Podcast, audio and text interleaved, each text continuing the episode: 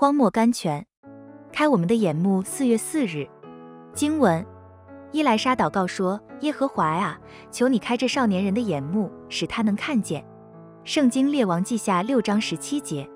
这一个祷告也是我们需要为己为人求神的。耶和华呀，开我们的眼目，使我们能看见，因为在我们四围和当日神人一样，都是火车火马，等待带领我们进入荣耀的胜利。当我们的眼目开启了以后，我们就能看见生活中所有的事情，无论大小，无论顺逆，都是我们进入胜利的火车。山一般大的难处也可以做我们的火车，只消我们看它是我们的火车。反而言之，芥菜籽那样的小事也可以做我们的急闸闹车。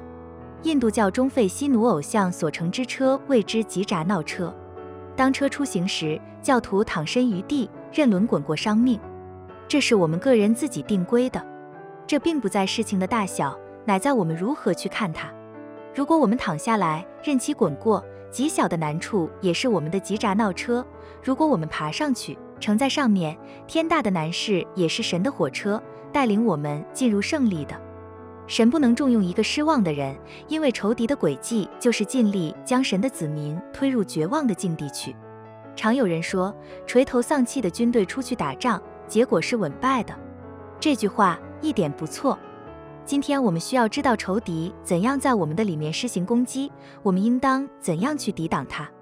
如果仇敌能把我们逐出阵地，他就能折磨。圣经但以理书七章二十五节，我们叫我们全然失败，失去胜利的呼声。